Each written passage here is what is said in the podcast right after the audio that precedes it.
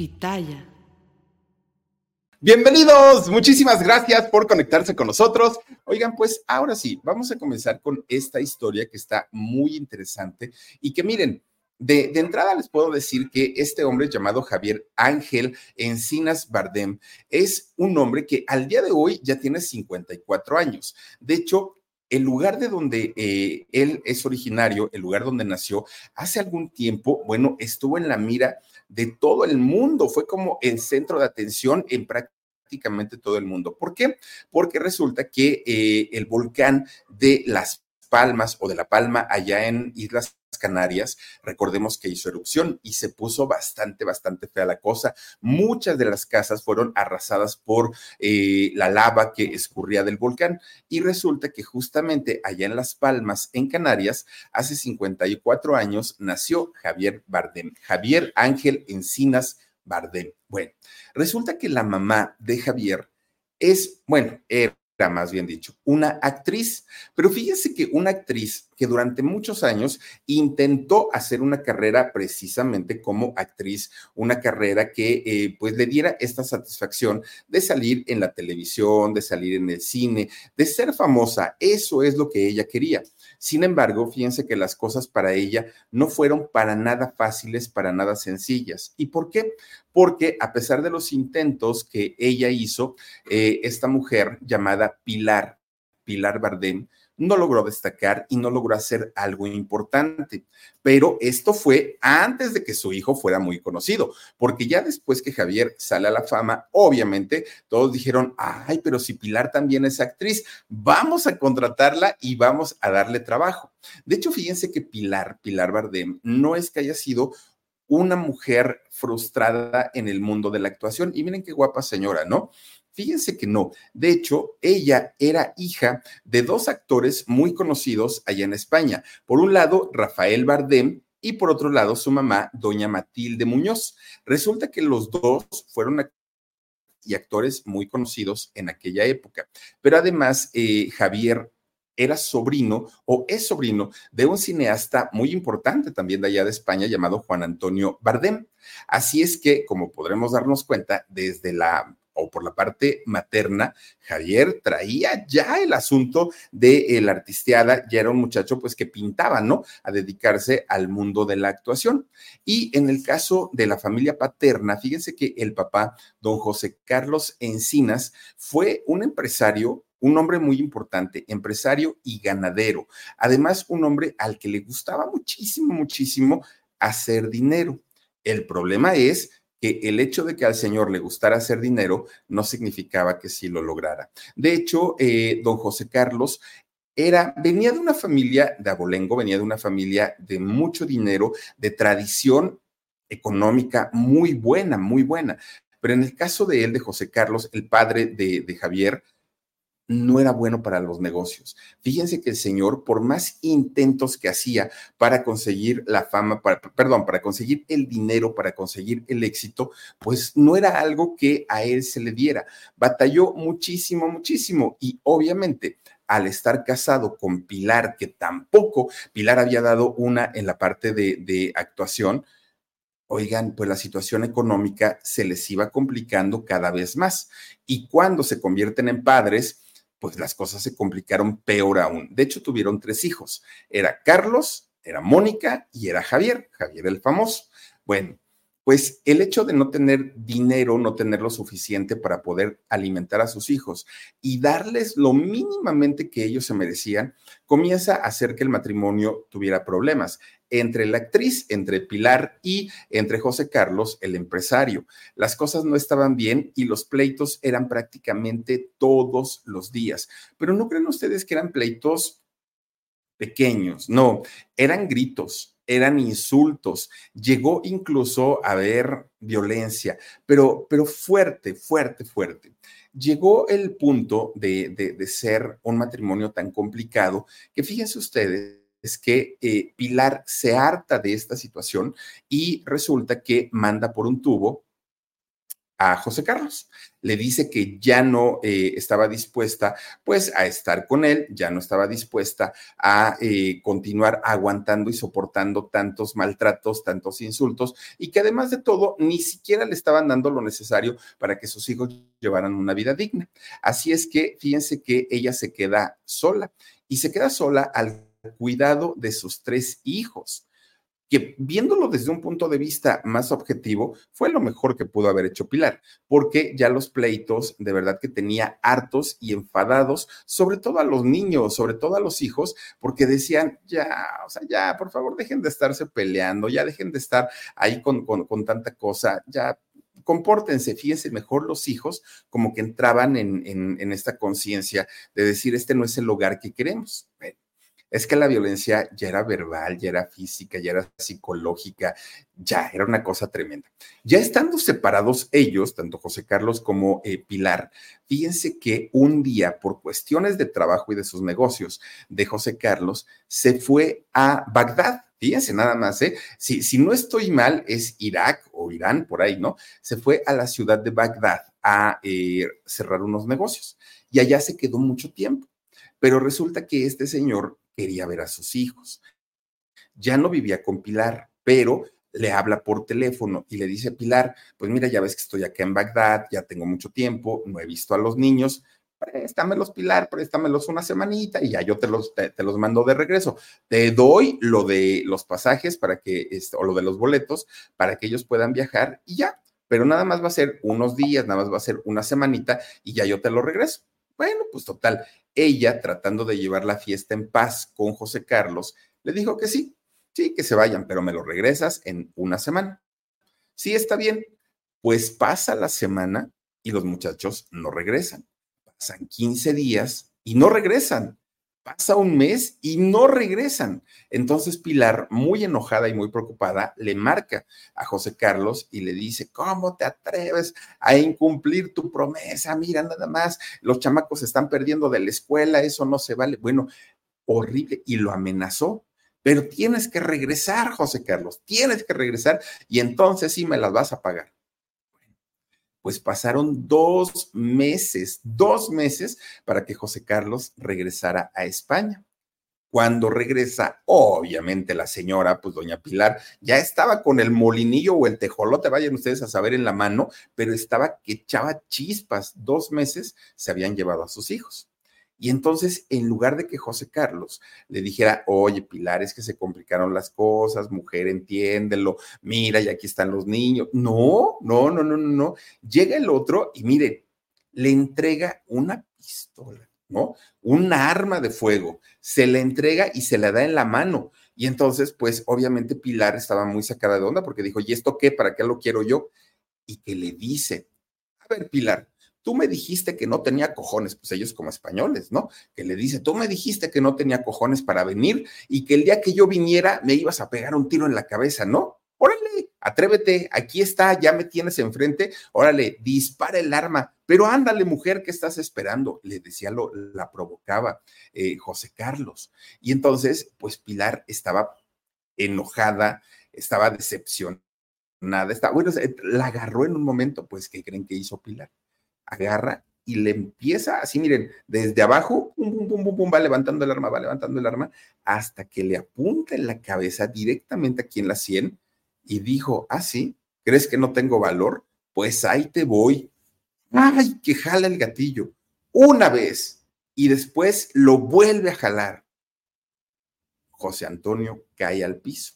No, eh, José Carlos, perdón, cae al piso y se queda muy sacada de onda eh, Pilar, porque en ese momento se dio cuenta de lo que había hecho.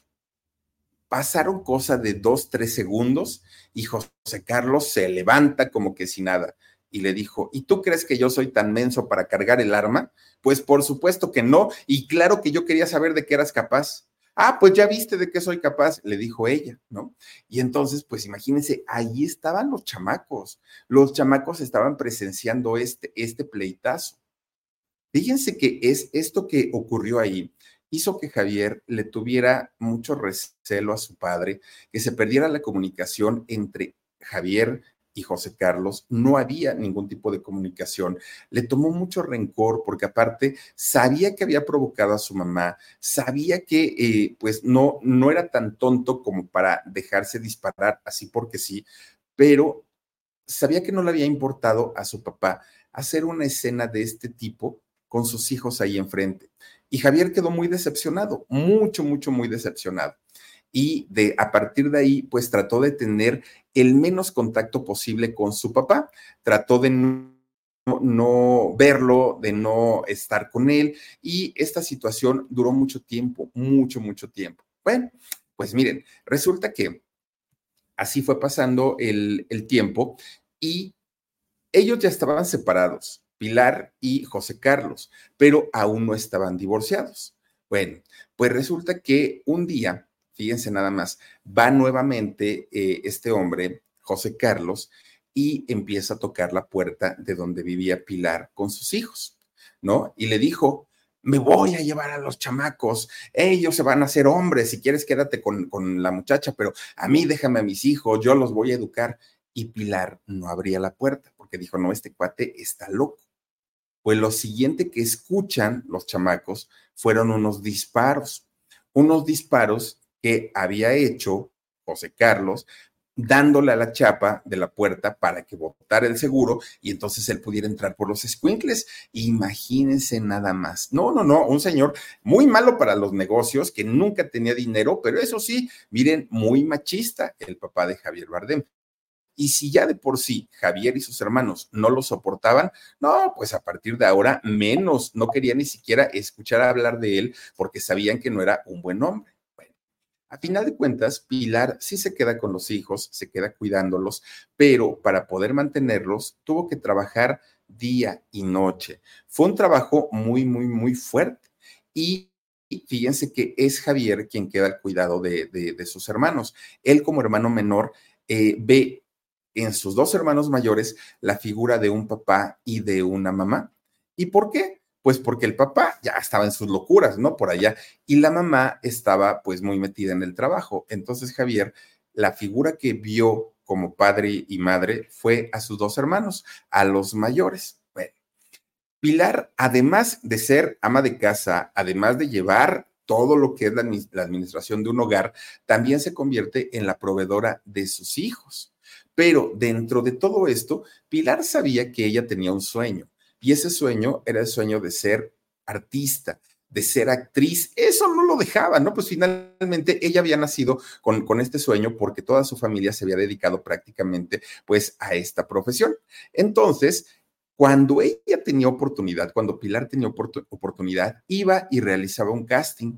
Ella, eh, pues de pronto tenía amigas que eran extras, que eran actrices, pues que buscaban día a día un, trabajo dentro de la farándula. Y ellas eran quienes le avisaban, oye Pilar, va a haber un casting, va a haber una prueba, ¿por qué no vas? Y Javier, que era el más chiquito, pues Pilar se lo llevaba, siempre se lo llevaba al niño para que la acompañara y no dejarlo solo, porque pues casi no convivía con él.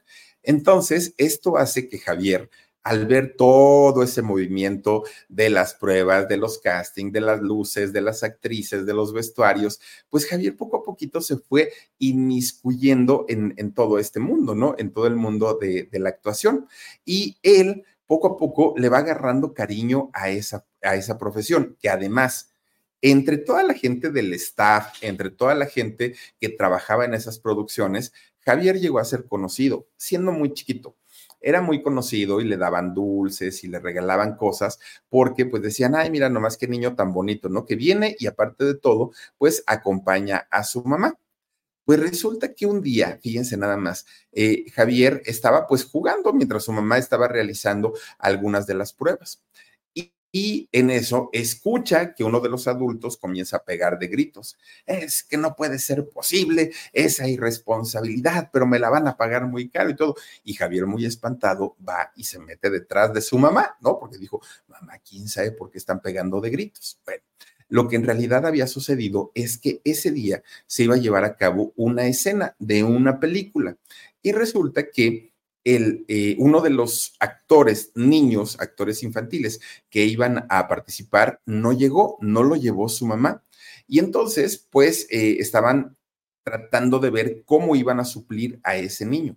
Y Pilar, que estaba ahí presente, dijo, bueno, pues mi hijo está perfectamente relacionado con el mundo de la farándula, con el mundo de los castings. Entonces, pues yo creo que si le dicen a él que lo haga, pues él lo va a hacer. Pues le dicen a Javier, oye Javier, ¿verdad que si quiere salir en esta película? Y Javier nomás movió la cabeza y dijo, pues sí, ¿no? Pues ya que hago. Pero fíjense ustedes, esta, esta película que se hizo se llamó El Pícaro. Bueno, pues resulta que el pedacito de la película que iba a hacer Javier, que le tocaba hacerlo, era una escena de risa, ¿no? Él tenía que reír y reír y reír mucho. Pero cuando empiezan a prepararlo y le empiezan a decir, mira, tú sales de aquí, te pones en este lugar, te van a decir tal cosa y comienzas a reírte, jajaja, como loco, ya, ahí se acaba todo. Entonces, cuando le están explicando, Javier se puso muy nervioso. Era un niño, a final de cuentas. Se puso muy nervioso y de repente empieza, ¿no? Cámara, acción. ¡Ah! Se cierra la, la, la claqueta y en ese momento guardan silencio todos. Javier, siendo niño, se da cuenta que las cámaras apuntaban directamente a él, que eran como unas cosas enormes las cámaras de cine, y le dio mucho miedo. ¿Y qué creen? Le dio tanto miedo que en lugar de reír, se puso a llorar, fíjense, pobrecito chamaquito. ¿Mandé? Ahí está la escena donde, donde llora. Miren nada más. Ay, Omarcito, muchas gracias. Oigan, pues resulta que Javier se pone llore y llore y llore y llore. Y lejos de molestar al director de, de, la película, del pícaro, le causó mucha ternura ver a este niño tan asustado que eh, le dio el papel. Se queda con el personaje, hizo esta película del pícaro. Obviamente, doña Pilar estaba muy feliz, estaba muy contenta porque si bien ella no había logrado hacer una carrera sobresaliente en el cine, su hijo tenía todas las posibilidades de conseguirlo. Bueno, pues resulta que cuando Javier cumple nueve años, que ya no estaba tan, tan, tan chiquito, fíjense que eh, lo empiezan a buscar allá en España para que trabajara, pero ahora en series de televisión en series que ya era otro mundo, ya era la televisión, pero además su mamá le dijo, ok, hijo, está muy bien que quieras ser actor, está muy bien que quieras eh, ganar tu dinerito, pero la escuela no me la vas a dejar, tú tienes que seguir. Y le hizo caso, Javier siguió estudiando su primaria, pero resulta que de pronto su hermano, eh, el hermano mayor, fíjense que se le dio por meterse a jugar eh, rugby, ¿no? Es este, este deporte eh, yo, yo nunca lo he entendido, el, el rugby, pero pues lo, lo, que sí sé es que tanto las jugadoras como los jugadores salen en paños menores, oigan, enseñando casi, casi todo, ¿no? Son muy sensuales los uniformes del rugby. Y resulta que Javier entra también a uno de los equipos de rugby junto con eh, su hermano mayor. Bueno, a la par de que estaba estudiando a la par que estaba eh, jugando rugby, él seguía también haciendo participaciones muy pequeñas en cine. Entonces, para aquel momento, su mamá, doña Pilar, dijo, ya no nos podemos quedar aquí en, en Canarias, tenemos que buscar un lugar más grande donde podamos, tanto Javier, pero también yo, conseguir trabajo de, de actores. Entonces se fueron a vivir a Madrid. ¿No? Llegan a Madrid y ahí, obviamente, ya pues siendo una ciudad mucho más grande, fíjense que Javier Bardem pudo entrar a la Escuela de Artes y Oficios. Ahí lo que él quería era, eh, es aprender a pintar. Él quería, pues como Juan José Origel, oigan, él quería pintar y a eso se quería dedicar. Pero resulta que su mamá le decía, no, es que lo tuyo es la actuación ya pudiste entrar, ya has hecho televisión, ya has hecho cine, y es ella quien poco a poquito lo empieza a meter más en el mundo de, la actuación.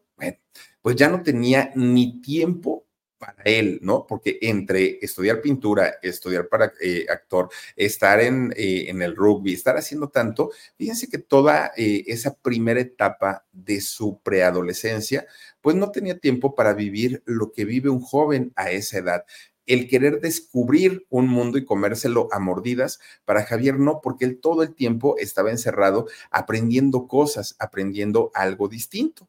Para lo que sí de pronto comenzaba como que, mm, pues no sé, a filosofar, es que de pronto Javier, siendo muy, muy jovencito, tendría 10, 11 años, y él ya se preguntaba, ¿y qué es la vida?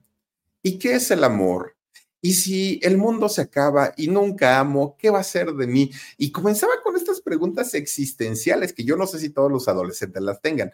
Yo por lo menos, pues creo que nunca, no, nunca me hice esas preguntas, ¿no? Pero eh, Javier sí, pero eran preguntas que para un joven de su edad eran muy importantes. Recordemos que cuando fuimos adolescentes, un problema chiquitito, chiquitito, lo veíamos enorme, enorme, enorme, y decíamos, ay, con esto se me acaba la vida, ¿qué va a ser de mí? Le pasaba a Javier Bardem. Y entonces eso de, de, ¿y quién soy yo? ¿Y para qué vine a este mundo? Cosas así se preguntaba él, ¿no? Bueno, esto le fue generando tantos y tantos y tantos miedos que tenía que ir con su mamá, con doña Pilar, para que ella lo abrazara y le dijera, no te preocupes, hijo, todo está bien, tú vas a salir adelante, tú eres lo mejor. Lo que no entendía ni Javier ni Pilar en aquel momento es que todo eso era por dos razones. Una, lo que había vivido con su papá, toda esta violencia tan terrible que vivió, la había marcado, pero además, por naturaleza, Javier Bardem era dramático. Era un muchacho que, bueno, de todo hacía drama, pero era parte de su personalidad como actor. Ahora, lo que hacía, lo que sí lograba hacer doña Pilar era calmarlo y tranquilizarlo, que Javier llegaba alterado, Javier llegaba muy mal y finalmente su mamá sí lograba ponerlo en paz, ponerlo tranquilo. Bueno, pues así, entre la escuela, entre sus deportes, entre todo esto fue pasando su adolescencia. De hecho, fíjense que Javier Bardem desde los 14 años entró en el equipo del Colegio Liceo Francés, que es en donde él estudió, eh, allá en Madrid. Eh, entra el equipo de rugby para poder competir con equipos digamos, de la liga inferior de rugby, que lograron jugar con las selecciones amateurs con la selección, con la selección amateur de, rugby allá en España, fíjense nada más. Él y su hermano Carlos eran los que, bueno, estaban muy, muy, muy metidos en este deporte. De hecho, Javier llegó a pensar que su carrera iba a ser como deportista y que él iba a poder hacer competencias internacionales y que les iba a ir muy bien porque jugaban los dos hermanos, no solamente jugaba eh, Carlos o no solamente jugaba Javier. De hecho, fíjense que les decían los mendrugos. Ese era el apodo que le decían a los hermanos. ¿Y saben por qué? Porque los dos hermanos eran como, bueno, mendrugo allá en España quiere decir pedazo de pan duro o pedazo de pan tieso. Y a ellos les decían los mendrugos porque eran muy fuertes y eran muy duros. Además, fíjense que Javier para aquel momento ya había desarrollado una musculatura bastante respetable, llamaba muchísimo la atención de las chicas, pero además, siendo muy jovencito, Javier Bardem ya era muy alto. De hecho, fíjense que Javier mide un metro con 90 centímetros. Y este metro con 90 centímetros ya lo medía desde que estaba prácticamente adolescente. Entonces, pues sí, llamaba muchísimo la atención de, sobre todo de las muchachas. Para Pilar, era un gusto ver a sus hijos destacando en un deporte, pero lo que ella quería no era tanto el asunto deportivo, lo que ella quería es que su hijo se convirtiera en un gran actor, cosa que ella no había podido lograr en, en su juventud. Y fíjense ustedes que eh, aunque ella trabajaba mucho, llegó, sí llegó a hacer películas en, en, aquellos años, pero pues con un sueldo muy, muy, muy básico, porque además no era famosa.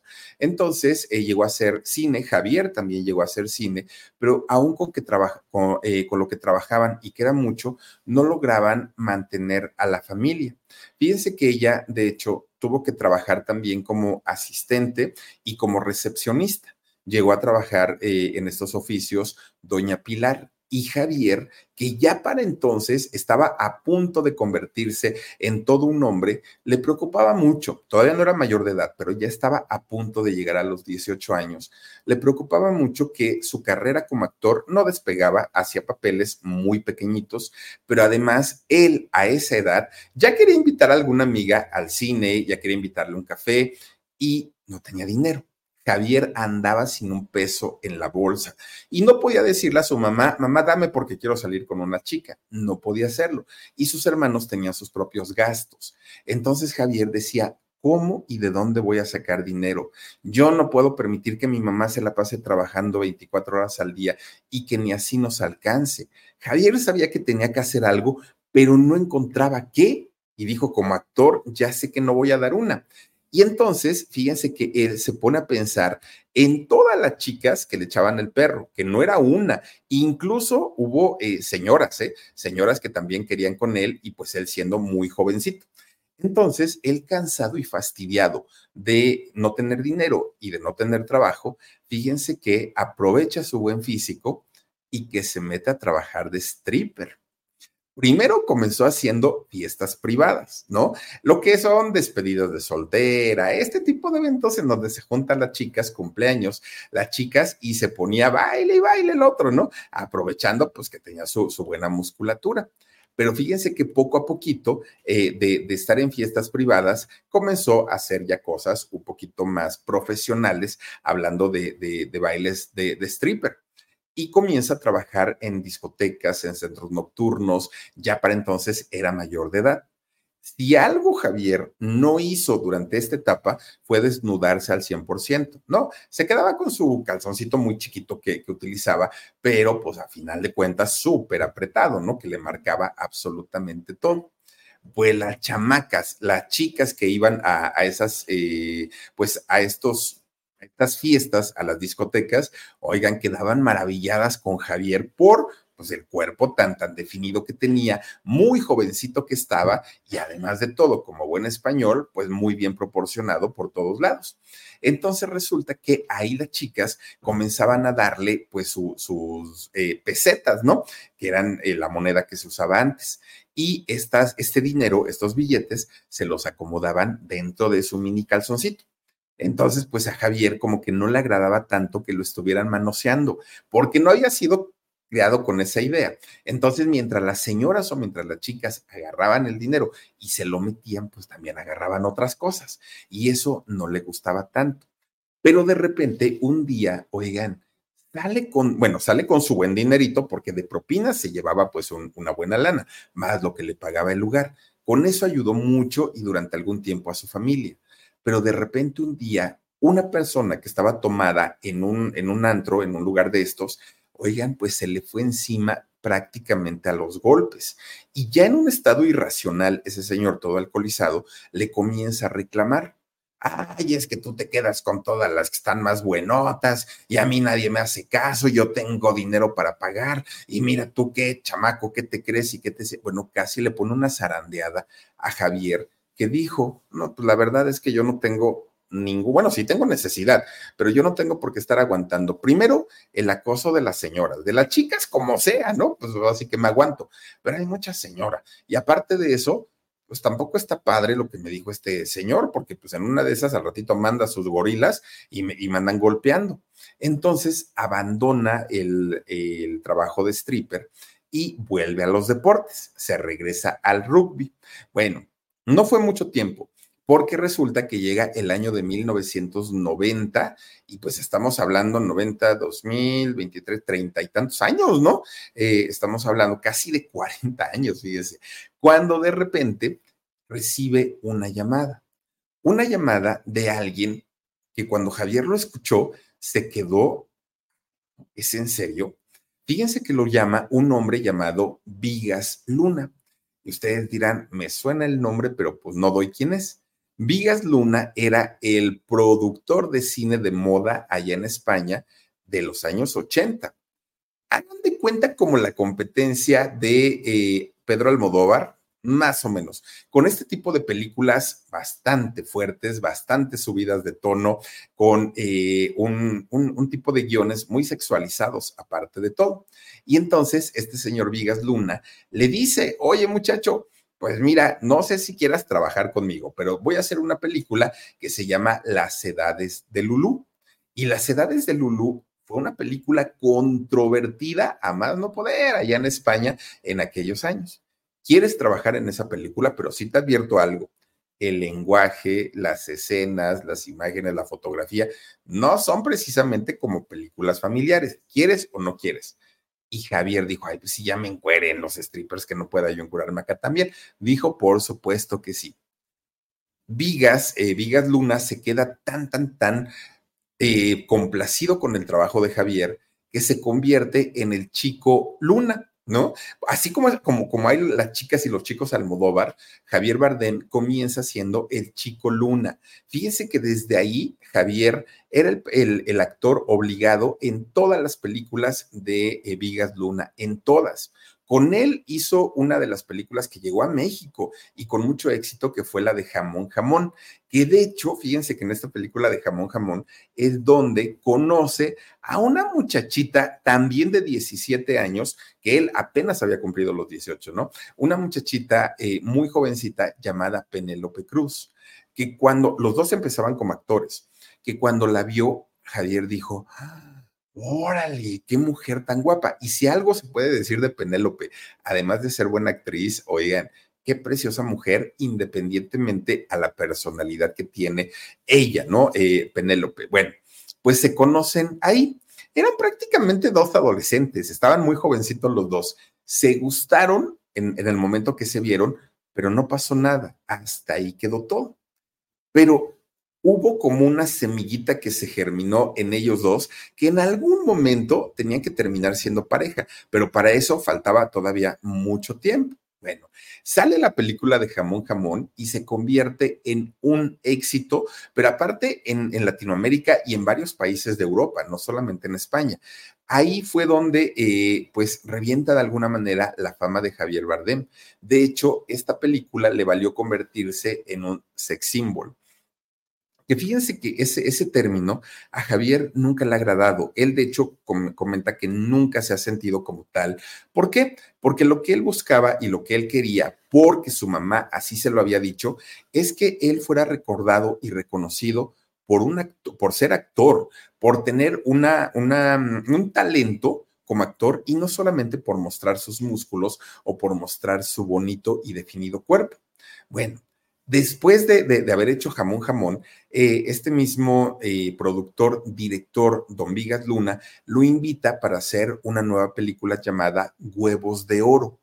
Fíjense que en esta película, que sí, claro que Javier muestra sus atributos, pero ahí Javier habla con Vigas Luna y le dice, ok, vamos a mostrar todo lo que tú quieras, pero además quiero que me pongas un reto actoral. Yo quiero demostrarle a la gente y te quiero demostrar a ti que no solo soy músculos, que no solo soy un cuerpo, que además también soy un talento para actuar. Y fíjense que lo hizo. Bueno, a partir de esa película, fíjense que eh, el, de eh, huevos, hay que eh, huevos de oro, a partir de esta película, ahí está, miren, pues Javier comienza a tener una, un reconocimiento como actor, porque decían, sí, es guapo, sí tiene buen cuerpo, pero además, pues, pues sí, claro, este, este chamaco tiene su talento. Bueno, es en esta película donde Javier dijo, Ay, ¿y qué pasaría con Penélope de veras ahorita que me estoy acordando? Como que Penélope Cruz había quedado ya en el pasado y Javier comienza a romancear con actrices españolas muy famosas de aquella época, entre ellas Belén Rueda y Ruth Gabriela, las dos actrices y las dos muy guapas. Bueno, estas relaciones que tuvo tanto con Belén como con Gabriela fueron relaciones como mm, no tan duraderas, fue algo como más bien pasajero. Fue hasta, hasta que conoció a Cristina Payés, una traductora, cuando él realmente siente un enamoramiento y ahí es el momento en el que él decide tener una relación formal. De hecho, fíjense que eh, trata de, llevar su vida hasta el punto del el matrimonio, ¿no? Él quería hacerlo a final de cuentas esto no se logra, pero lo que sí logra es marcar el inicio de una carrera muy importante con Vigas Luna, con este eh, productor, porque ahí se da cuenta Javier que su carrera iba poco a poquito creciendo cada vez más. Incluso Javier Bardem ya comenzaba a ganar premios desde, desde aquel entonces. Obviamente premios muy locales, ¿no? Premios, premios españoles, pero sí, sí ya le estaban valiendo un reconocimiento, tanto que el mismísimo Pedro Almodóvar lo llama y le dice, te tengo un proyecto. Oye, pero yo soy actor de eh, Vigas Luna. Ah, te preocupes, es mi cuate, es mi competencia, pero es mi cuate. Yo me encargo del permiso. Y es cuando hace carne trémula fíjense nada más, con don Pedro Almodóvar.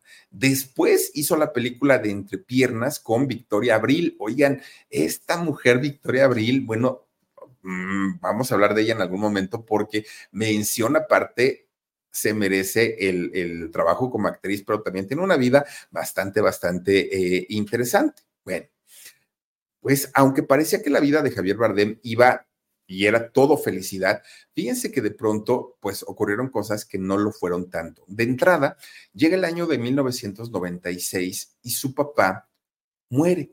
Eh, el señor José Carlos pierde la vida que José Carlos y Javier nunca habían tenido una buena relación. Siempre Javier le había reprochado, le había recriminado el hecho de no llevar una vida sana, además de no haber sido un buen proveedor, además de, la, de, las golpizas que le acomodaba a su mamá, de, del maltrato, todo tipo de maltrato que eh, pues le propinaba a la señora. Bueno, pues resulta que Javier se entera que hubo dos versiones por las cuales el señor José Carlos había muerto. Una, le dijeron que el señor había muerto por leucemia, pero de pronto le llega a Javier otra información que no, que, que en realidad el señor había acabado arruinado, porque además de beber, además de beber alcohol, además de ser violento, había entrado al vicio de las apuestas. Al señor le gustaba apostar absolutamente todo. Y resulta que este señor José Carlos era propietario de un rancho y en una, pues en un acto de desesperación, o vayan ustedes a saber de qué, apostó el rancho. El rancho con su casa, el rancho con animales, el rancho que era su único patrimonio y lo perdió. Pierde este rancho y él decide quitarse la vida cuando Javier conoce esta historia, como que le cayó el 20 y en ese momento se le borraron los rencores, todo lo que su papá le había provocado por esta mala vida que les había dado, ahí se borró todo. Y fíjense que Javier perdona, perdona a su papá, pero no solo eso, como que le cayó el 20 que había desperdiciado mucho tiempo que ese tiempo que estuvieron distanciados lo pudieron haber usado para abrazarse, para conocerse, para tener una cercanía y no lo, no lo hicieron. Y ahora que Javier tenía las ganas de estar cerca de su padre, el Señor ya no estaba. Y fue tanto el, el dolor de todos los hijos ¿eh? de, de José Carlos, que fíjense que incluso Pilar lloró la muerte de su ex esposo.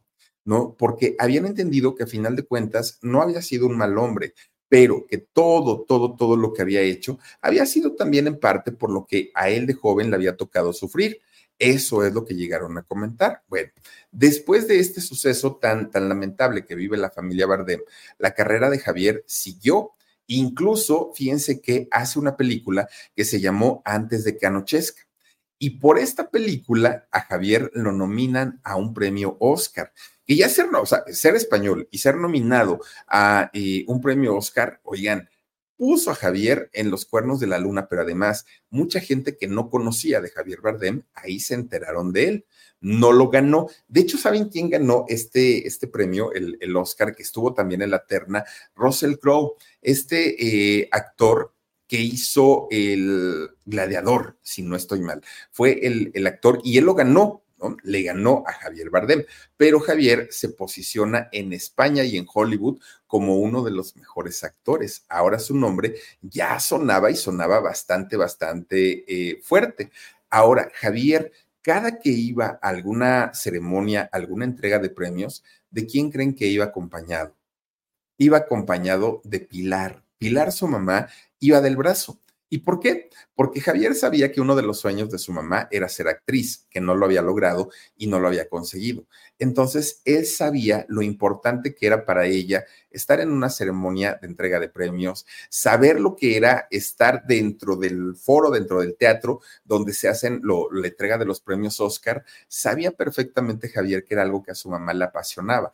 Por eso es que siempre la llevaba. Y la señora Pilar, orgullosísima de su hijo pues resulta que un día, ya siendo, ya estando consolidado como gran actor, fíjense que lo busca a Javier Bardem, don Woody Allen. Fíjense nada más ¿eh? de quién hablamos. Y resulta que le dice, oye, fíjate que te, te quiero proponer algo. Vamos a hacer o voy a hacer una película y necesito que tú estés ahí. Esta película se llama Vicky Cristina Barcelona. Entonces, si tú quieres, ven para que te explique, hablamos también de, de, dinerito y pues ya tú decides si te quedas o no. Cuando llega eh, Javier Bardem con Woody Allen, se ponen a platicar acerca de esta película y independientemente al dinero, independientemente a quién la iba a dirigir, a la historia y a todo esto, Javier le convenció saber que su compañera de esta película iba a ser nada más ni nada menos que Penélope Cruz.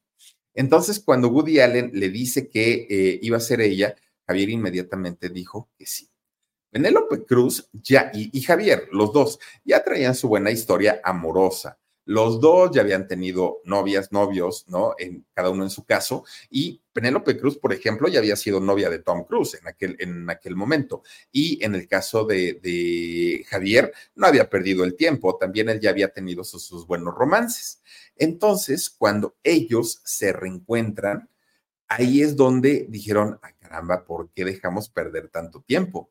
Y Javier no quiso que le pasara lo mismo que con su padre, ¿no? Estar separados sintiendo algo por, por ella.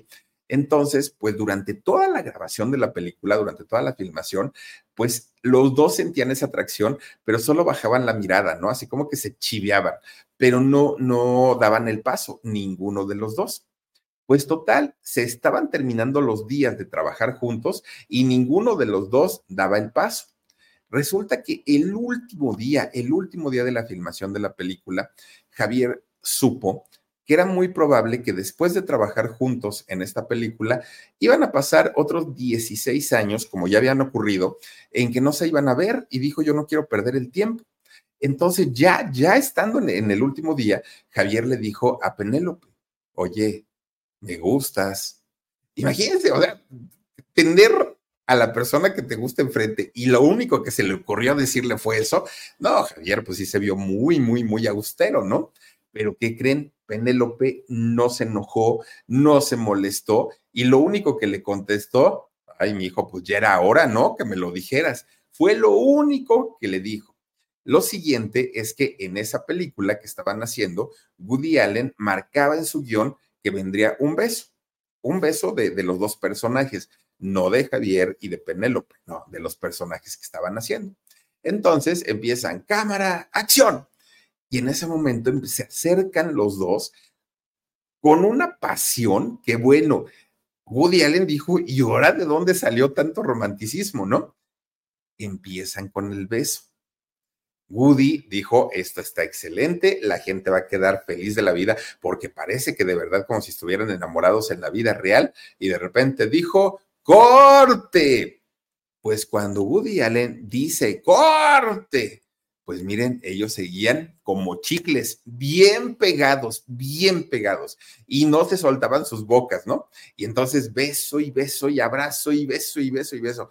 Pues miren, el Woody Allen vuelve a decir, corte, y no se soltaban, y corte, y los otros hagan de cuenta que nadie estaba diciendo nada. Bueno, pues Woody Allen dijo, ay, ya me voy, no sigan ustedes grabando, pero yo ya me voy, estos de aquí a que se despeguen, pues, quién sabe cuántas horas van a pasar. Pues resulta que los técnicos empiezan a recoger cables, cámaras, luces, apagan la luz, bueno, todo se fueron y los novios ahí se quedaron beso y beso. A final de cuentas, Woody Allen decidió no sacar esta escena. ¿Y saben por qué decidió no sacarla? Porque dijo, esto esto es el inicio de un verdadero romance, de un verdadero amor, y es algo muy privado. Yo no voy a hacer que los muchachos, pues, exhibirlos, ¿no? La verdad es que yo no, dijo Allen. Pues miren, resulta que pasa el tiempo y Penélope Cruz y eh, Javier Bardem se casan en el 2010. De hecho, se casaron en secreto en las Bahamas. Pero fíjense que cuando Woody Allen se entera que estos muchachos ya estaban planeando casarse y que lo iban a hacer en secreto, que no iba a haber invitados, Woody decide pasar esta parte de la película que no salió al cine y pasarla en, un eh, CD y se los manda como regalo de bodas a Penélope y a Javier. Este beso tote kilométrico que se aventaron en la última escena de la película se los dio como regalo de bodas. Es algo que hasta el día de hoy los dos lo agradecen muchísimo. Bueno, regresando un poquito, eso fue en el 2010, pero regresando un poquito, en el 2008, fíjense que eh, Javier hizo una película que en, en México, bueno, no, en, en España y en algunos otros países se llamó No es país para viejos. Esto lo hizo en el 2007, pero fíjense que en México utilizar la palabra viejo puede sonar despectivo. Entonces se, le, se, le, se decidió quitarle este nombre, no es país para viejos, y se llamó Sin piedad para los débiles, ¿no? Hizo esta película Javier Bardem. Pues miren, con esta película al fin llegó el premio Oscar para Javier Bardem. Ya no era un nominado, ahora sí era un ganador de los premios Oscar. No, no, no, no, no. Bueno, para él, pues imagínense nada más, fue llevarse absolutamente todo. Su carrera estaba consolidado. Y no solo él, también la de Penélope, que para aquel momento Penélope también ya era una figura internacional. Pero además ellos se convirtieron en padres. Resulta que en el 2011 nace eh, su hijo Leo y en el 2013 nació su hija Luna que a Luna le pusieron ese nombre en honor a eh, el director que lo hizo famoso. Fíjense nada más. Ahora, ya tienen ellos 13 años casados, ¿no? Ya tienen 13 años de estar juntos. Lo que sí le han criticado muchísimo, muchísimo a Javier y a Penélope es que son unos padres exageradamente cuidadosos, cuidadosos como ellos solos. Tratan y buscan siempre la manera de evitar mostrar en público a sus hijos. Claro que hay fotos, claro que los han sacado, no los vamos a poner aquí, ¿no? Porque YouTube nos regaña si ponemos imágenes de pequeños, pero, y más si son famosos, pero eh, en el caso de, de, los hijos de Penélope y de Javier, tratan siempre de, de que no salgan o salgan lo menos posible, porque ellos conocen los riesgos a los que se exponen los pequeñitos. Y miren, ahora que conocemos todas estas historias de abuso, lo entendemos, ¿eh? créanme que lo entendemos.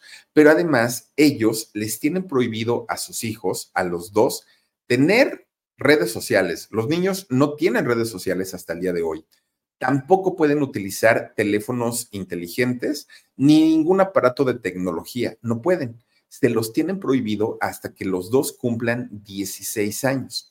En el momento que los muchachos cumplan 16, ellos van a poder ahora sí tener acceso a esas tecnologías. Eso es lo que a los eh, padres, a Penélope y a Javier, les ha costado muchas críticas porque dicen que los están alejando de la modernidad, que eh, cuando ellos estén, eh, pues, mientras sus compañeros tengan ya eh, nociones de tecnología, de robótica y todo eso, los niños van a estar pues eh, como, como en las cavernas, en fin, les dan, los critican mucho por, por este tema. Ahora, lo que sí dicen ellos, Javier y Penélope, es que a sus hijos siempre les han dado la libertad para hacer lo que ellos quieran.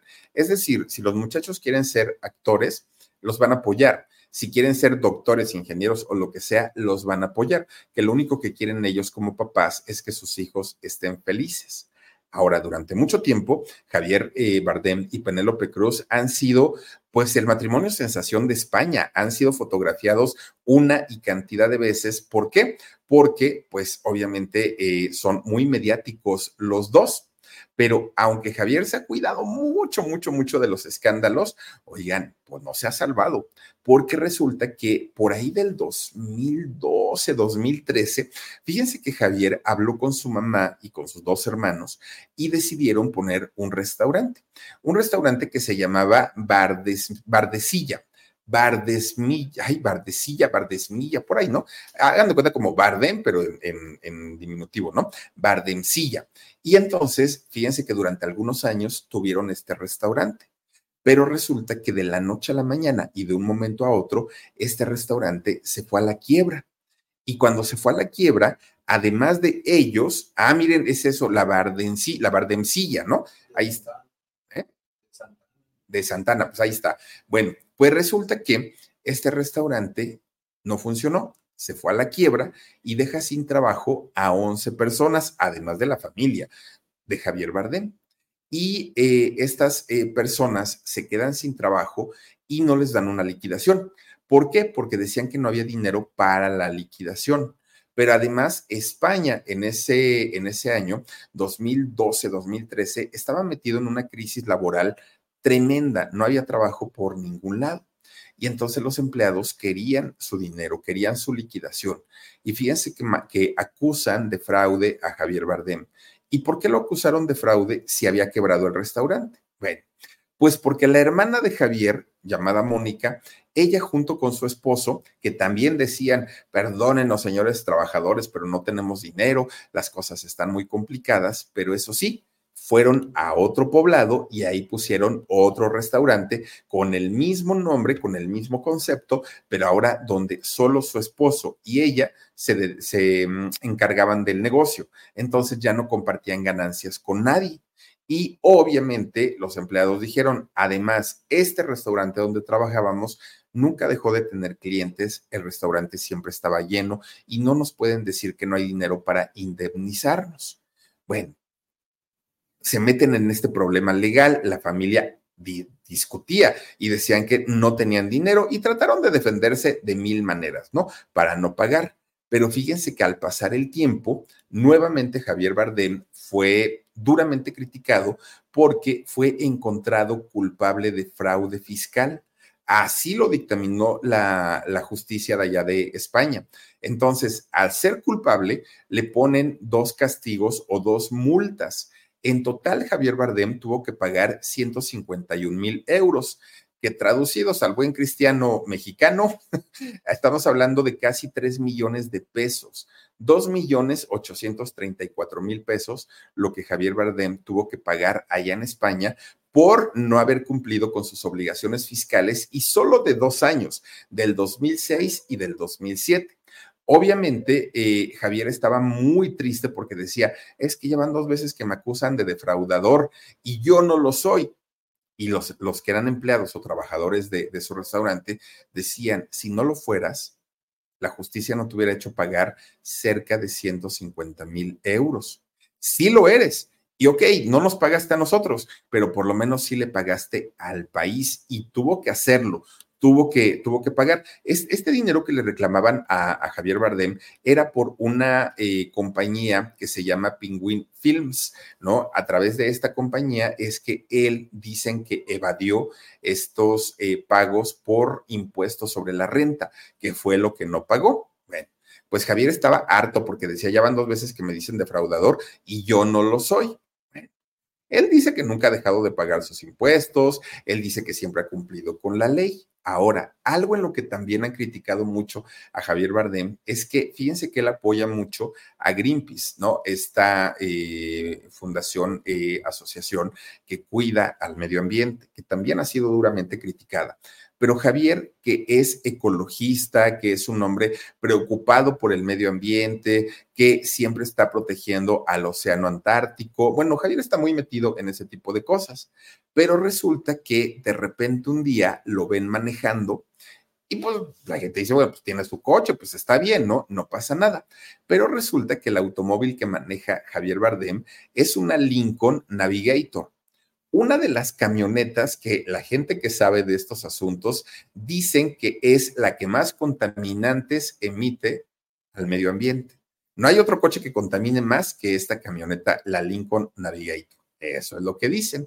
Pero, pues obviamente Javier se defiende y dice que pues nada más fue un ratito, pero que él sí cuida al medio ambiente, pero que él trata de caminar. En fin, él siempre se defiende, pero la gente sí, sí lo ataca y lo ataca bastante, bastante fuerte.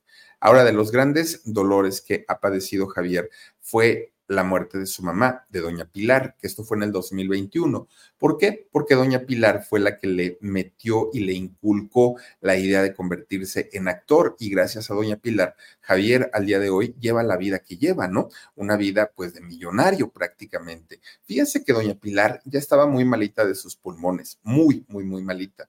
Pero cuando llega eh, pues la pandemia del COVID-19, su situación de sus pulmones se agravó tanto que la señora murió. Ahora, algo muy raro es que fíjense que eh, ya estando en su velorio de la señora Pilar, obviamente estaban sus tres hijos, ¿no? Que es Carlos, Mónica y Javier. Estaban ahí.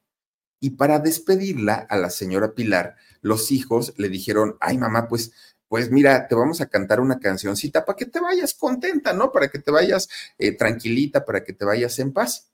Y empiezan los tres a cantar. Buenas noches, bienvenidos, hijos del rock and roll. Los saludan los aliados de la noche. Buenas noches. Y, empiezan a cantar esa. A los hijos del rock and roll. Bienvenidos. Esta canción de Miguel Ríos y la señora tendida ahí en su caja, oigan. Pues todo el mundo decía, ¿y ahora estos qué les pasó? ¿Por qué le empiezan a cantar así a su mamá? Bueno, ya después dijeron ellos, ah, no, lo que pasa que con esa canción mi mamá nos despertaba todos los días, que para que amaneciéramos de buenas. Entonces, ahorita pues que mi mamá ya se va para, para el otro mundo, queremos despedirla de la misma manera, que se acuerde de cómo nos despertaba y de cómo nos levantaba. Oigan, pues yo no sé si esa sería la canción que yo quisiera para mi entierro, no, no, no, pues como que no es, como que no es la mejor, pero bueno, ellos lo decidieron. 49 años de carrera tiene eh, al día de hoy Javier Bardem. Ha hecho 48 películas, vive pues como toda una celebridad, ha ganado sus buenos eh, milloncitos de euros y obviamente tiene una familia con la que los comparte, casado con una de las mujeres más hermosas, con Penélope Cruz. Y bueno, la historia de Javier Bardem es mucho más amplia, muchísimo más grande, que por cierto, el próximo sábado en el podcast les voy a contar algunas anécdotas también de algunas de sus películas. Por supuesto, eso va a ser el próximo sábado, porque ahora pues vamos a mandar saluditos, mi queridísimo Omarcito Benumea, y les recuerdo que tenemos alarido hoy a las 11 de la noche. Dice Pastobar, buenas noches, Philip, bendiciones, saluditos a todo tu equipo de trabajo y a Huesitos. Muchísimas gracias. ¿dónde anda el Huesitos, Omarcito? ¿Quién sabe? Ya, ya, ya se fue a dormir. Dice también por aquí, mm, mm, mm, a ver, Richard Hernández, dice Amparo G, le les mando saluditos desde Atlanta. Muchísimas gracias, Richard. Juanita Vega, Philip, me da mucho gusto. Me gusta mucho cómo relatas la vida de los famosos. Felicidades. Gracias, Juanita. Yo te mando un beso y te llamas igual que mi mamá. Muchas gracias. Eh, dice también Marina Molina. Dice, pues, ay, Dios mío pues me da lo mismo bestia. Pues me da lo mismo bestia. No, Basti, están platicando. Ay, yo, yo de ahora bestia, no. Basti, no, Blanquita Hernández, saludos, Philip, buenas noches y abrazos. Gracias. Blanquita, te mando un beso. Muchísimas gracias a Vicky Go. Philip, mejor hubieran cantado un señor San Jerónimo más fácil. Pero ahí, imagínate a los otros, la señora ahí tendida y buenas noches, bienvenidos, hijos del rock and roll. Pues, ¿cómo? O sea, no, no, no. Creo que ya ni Miguel Ríos canta esa canción, pero bueno. Raque dice, yo apenas llegando, ya regresé. Muchísimas gracias y bienvenida. Gloria Martínez, Philip, muchas felicidades por todos tus logros, éxito siempre. Ay, Gloria, qué linda eres. Te mando un beso enorme, enorme. Y hablando de logros, oigan, les quiero recordar que en un ratito tenemos alarido a las 11 de la noche, hora de la Ciudad de México. 20 minutitos, ¿no? Faltan. Y además también les quiero recordar que el día de mañana a las 9 de la mañana, si Dios quiere, vamos a tener nuestro primer en vivo, me emociona mucho, nuestro primer en vivo a las 9 de la mañana en nuestro canal de cocina que se llama Con Sabor a México. Les deseo que pasen una muy bonita noche, que descansen rico, que sueñen con los angelitos y el día de mañana, si Dios quiere, nos estamos mirando. Soy Felipe Cruz el Philip, gracias Omarcito, gracias Dani y sobre todo gracias a todos ustedes que nos hacen el favor de acompañarnos noche con noche. Gracias, adiós.